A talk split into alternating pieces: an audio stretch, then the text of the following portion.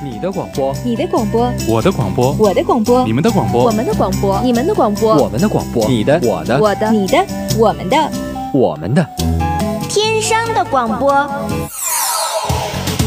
天生广播播四海，校园你我知天下，魅力天商广播，展现真性你我。您正在收听的是天商之声 Top Radio。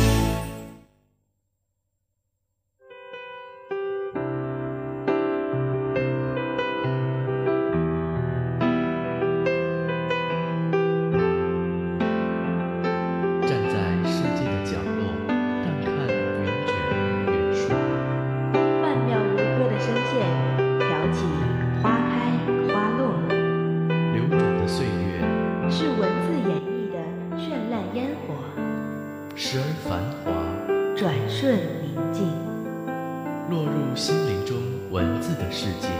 与你一起轻舞飞扬，文苑漫步，文苑漫步。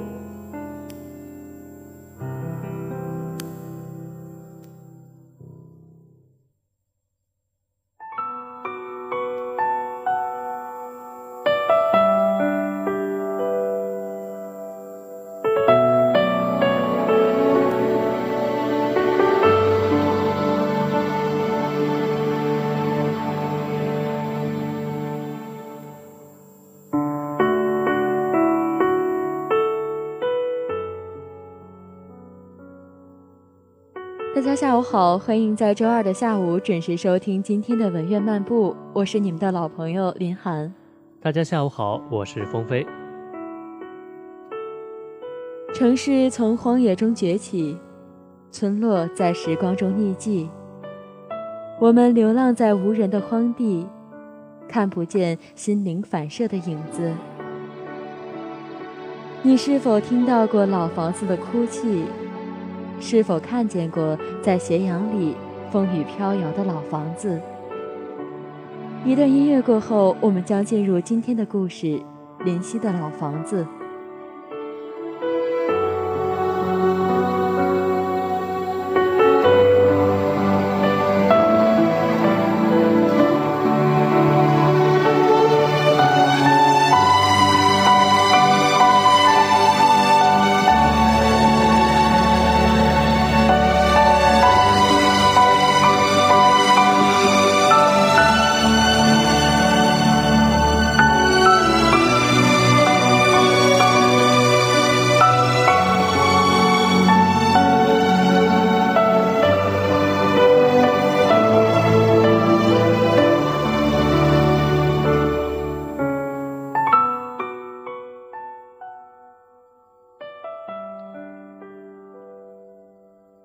市中心到城北，有两个小时的车程。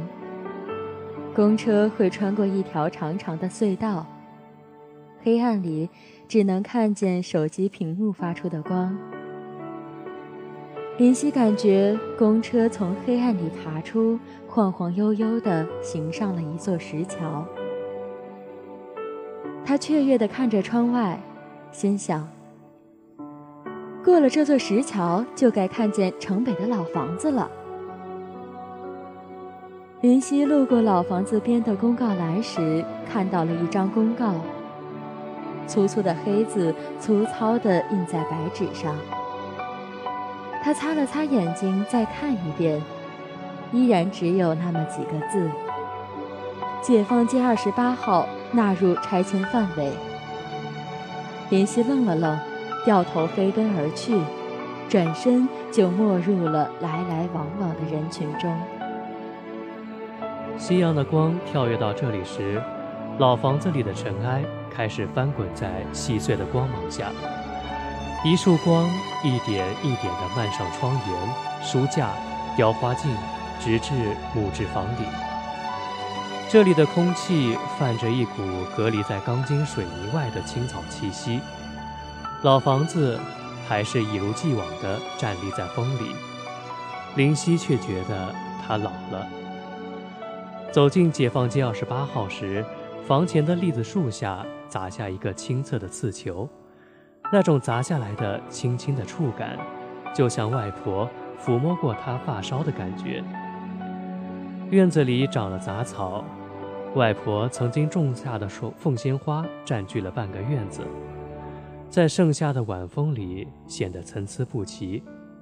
蜀葵倒是枯死了不少，凄凉的不像是夏日。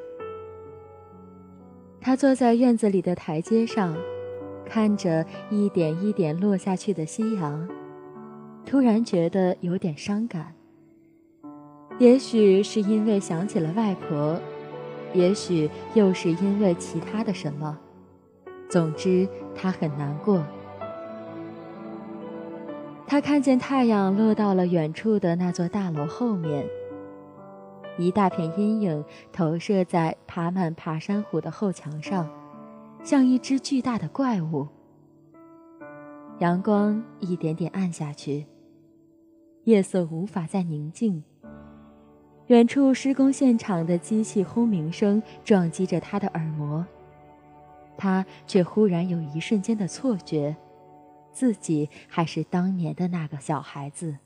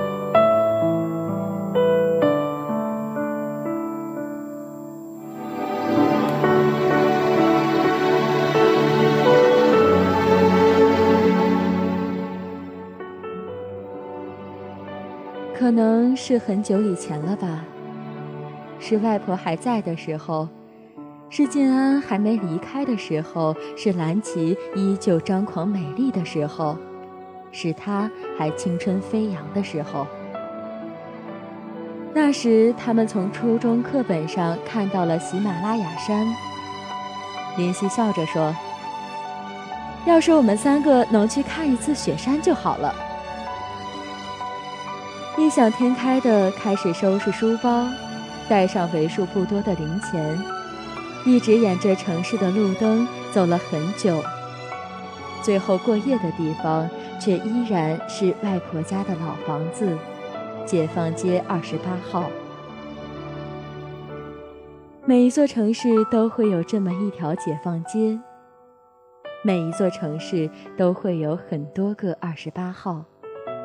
可是属于他们的，却只有那么一个。现在想起，他只是记得那时候爸爸妈妈每天都会吵架，然后将他送到外婆家。他每天都要早起挤着公交车去市里上学，而蓝琪和静安总是可以睡到很晚。他一度很厌倦老房子，想要逃离它，可是。最后收容他的，却总是他一开始想要逃离的。其实想想，生活也是如此，留在记忆里的总是那些现在想来十分幼稚的事情，而永生难忘的，总是那些我们一度厌烦而痛恨的事。初中毕业的时候，爸妈送了他一份大礼，离婚。妈妈要去更大的城市工作，而爸爸依然留在本地。林夕选了爸爸，因为这里有解放街二十八号，有他的老房子。妈妈离开的那天晚上，他和外婆躺在床上，外婆给他扇着蒲扇，慢慢的讲着老房子的故事。说起那扇总是关注外边风景的梨木窗，那个满肚诗书的旧书架，那座古香古色的雕花镜，还有那非常讨厌下雨的木质屋顶，他躲在外婆的怀里咯咯笑，说到最后，外婆摇着扇子，慢慢说着：“这人呐，活一辈子，有人总想着钱，有人总想着事。等到真正到了我这种棺材入土的年纪啊，才真知道什么都不如好好过一日算一日。”他后来常常想起外婆的话。就觉得外婆依然坐在门口的藤椅上，安静地剥着豆角，然后会笑着给哭泣的他扇蒲扇。他后来读书，看书上写着“年华静好，岁月安稳”，忽然就又想起了外婆。进入高中后，老房子幸运地存活于一年又一年的拆迁大潮中。越来越多的老房子消失在这个城市里，越来越多的建筑拥挤到了天空，而林夕的生活也犹如这些风雨飘摇的老房子一般，充斥着不安、焦躁与无奈。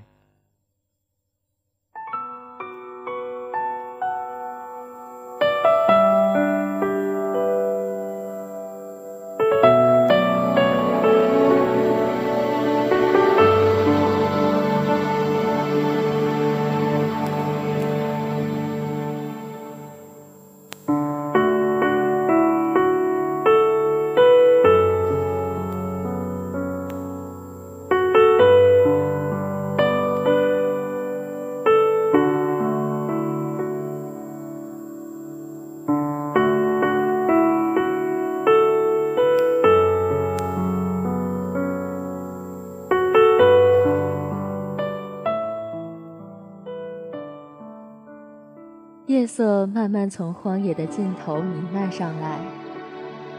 林夕从台阶上站起来，慢慢走出去。喧嚣的大街上，到处是人声和机器轰鸣的声音，让他找不到一个可以藏身的地方。他看见很多地方的旧建筑都在拆迁。那些伸着巨爪的挖掘机，像动漫里的怪物，一点一点将那些会说话的建筑抛弃。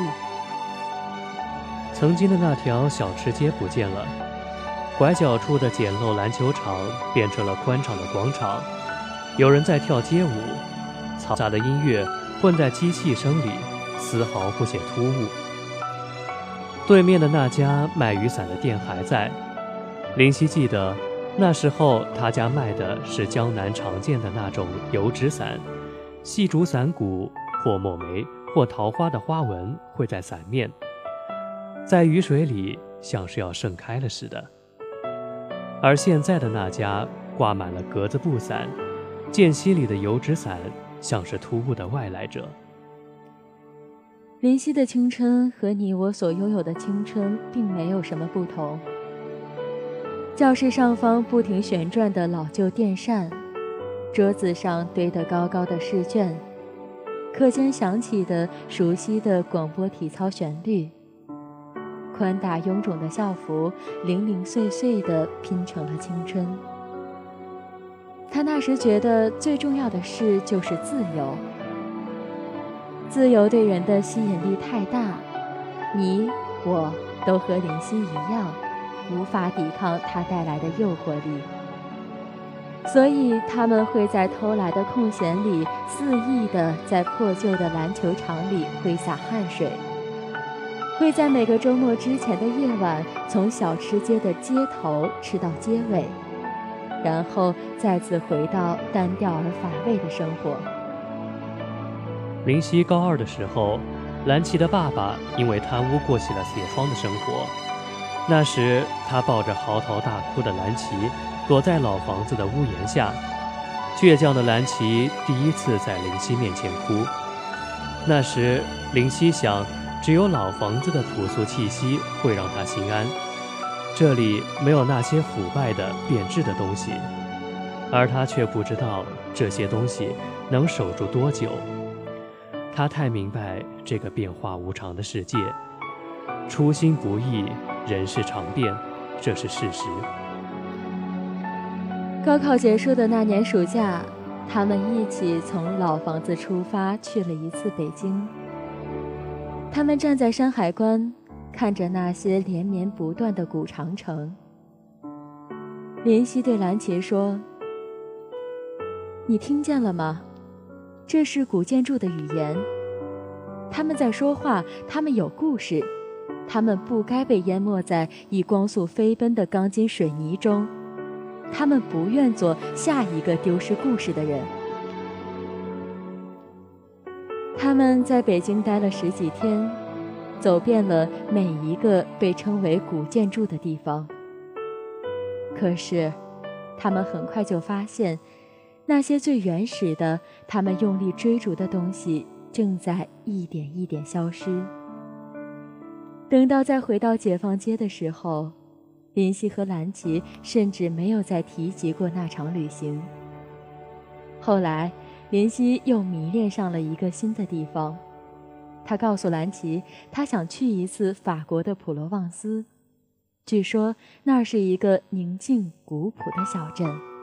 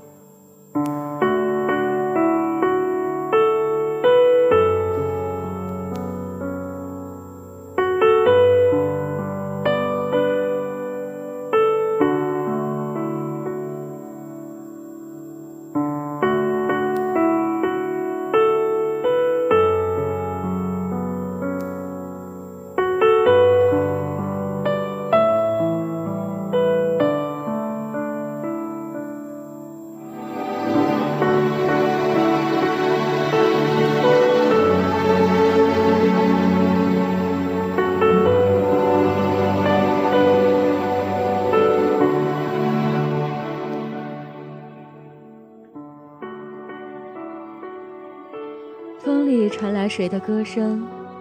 林夕撩了撩耳边的头发。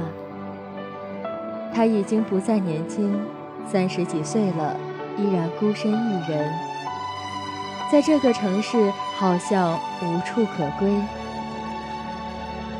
他想起年初的时候碰到了蓝奇，蓝奇穿着黑色的正装，瘦弱而苍白。他想了想，没有走过去。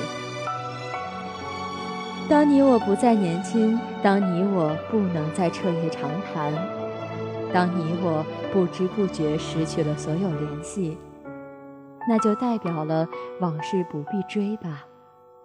记忆里的终归是最好的。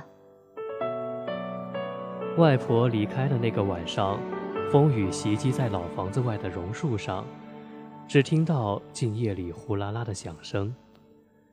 林夕想起边城里的翠翠，还有他的那只大黄狗。可是那时陪在他身边的，竟只有老房子的梨木窗、旧书架、雕花镜和木质房顶。雨声、风声，还有远远传来的汽笛声。最爱他的人已经远去。有些失去，我们可以追回；然而，唯有死别。我们无能为力。林夕觉得每个人在生死面前都是懦夫。爸爸是在第二天赶回来的。林夕看着爸爸和那些人把外婆带走，自己躲在房子里悄悄地哭起来。先是小声的抽噎，最后变成嚎啕大哭。蓝奇拥着他，就像他当时抱着自己一样。林夕仿佛听见老房子里的他们都在哭泣，也不知是为了什么。或许他们也感觉到自我的未来了，所以迷茫，所以哭泣。外婆去世后，林夕便很少再回到老房子了。他上了大学，有了更多的事情要做。他也渐渐地进入了这个物质的繁华的世界，这个我们每个人生活的世界。静安去了法国，在高三毕业的时候，静安说向往外面的世界，他想出去看看外面世界的发达。他还说，他要成为最伟大的建筑师，改变这个城市。其实灵犀很想说，静安，我并不喜欢那样的水泥大楼，我喜欢这所老房子，喜欢这里。可是，我们都有自己的梦想，有自己的自由，有自己活着的方式。有谁能够希冀永远呢？他们三个总会是要分开的，就像你我，如今的身边又有几个曾经的青梅竹马？大学毕业时，蓝奇打电话给他说：“小西，我们去一次法国吧。”看看你一直想去的普罗旺斯，看看那个安详的小镇。林夕拒绝了，不是因为他不想去，而是他不敢。阿奇，你还记得我们高三暑假时去的北京吗？我本以为我们会找到更多的老房子，可是我只看到了一个正在改造中的城市。普罗旺斯，活在心里总是最好的。他想起他看过的那部电影，《海上的钢琴师》在踏出船舱的那一刻，他看见了外面的工业城市，滚滚浓烟，烟尘飞扬。他忽然就站在原地，不知所措。林夕不知道他在想什么，但是觉得他一定是失望了。海上的钢琴师就一直生活在船上。直到生命的终点。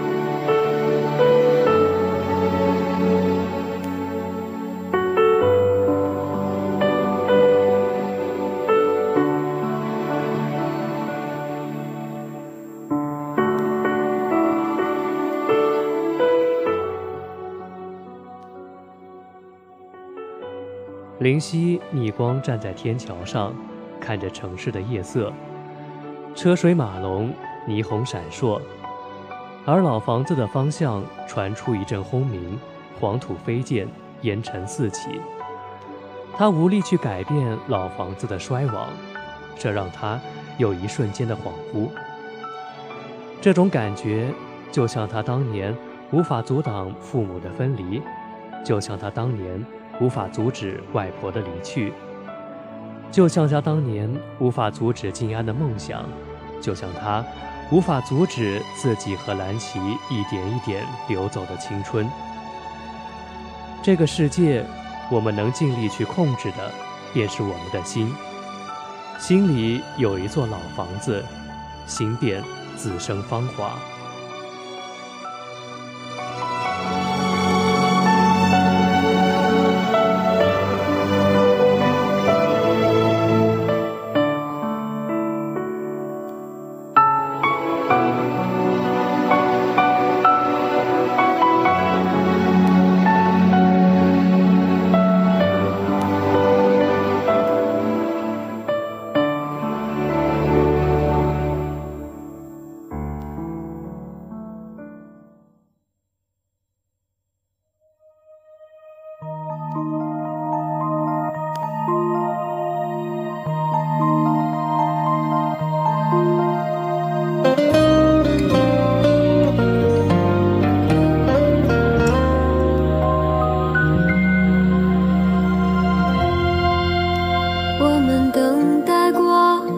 奢望过，怀疑这一切没发生过。原来寂寞都是一样的，不管谁爱的更多，所以沉默着也很痛着。靠近了又能说出什么？想要我在文苑写的最后一个故事，最不像故事的故事。自己写了那么多刀光剑影、爱恨情仇，到最后才发现，生活本身就是最无法诉说的故事。一年半，十八个月，深夜里码字的辛苦，黑暗里光影的骄傲。如果让我来写这些风雨，我恐怕会写成励志片。所以，现在还在广播台的学弟学妹们应该开心，因为励志片的结局通常都是壮志已酬等热血桥段。文苑漫步四个字，别人可能不太理解它的意义，可是我曾经用心的将自己的文字通过这四个字传播出去。熟悉的声线，熟悉的音乐。一开始的激动，后来的习以为常，一点一点走到了如今说离别的时候。我很幸运遇到了一群同样热爱文字的人，离开的、留下的、曾经的、现在的。我总相信，相遇就是无法割舍的缘分。世界的风景总是存在的，下一个与你相遇的人会将我未完的故事带给你。文苑依然会在周二的下午陪伴你，只是再不是建安为你写的故事。再见，我的文苑，我的广播台。你好，你的文苑，你的。广播台。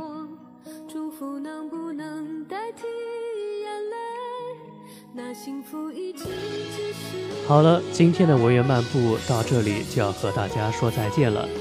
节目最后，播音林涵、风飞，代表编辑简安，节目监制裴敏琪、胡觉琛，感谢大家的收听，我们下周再见。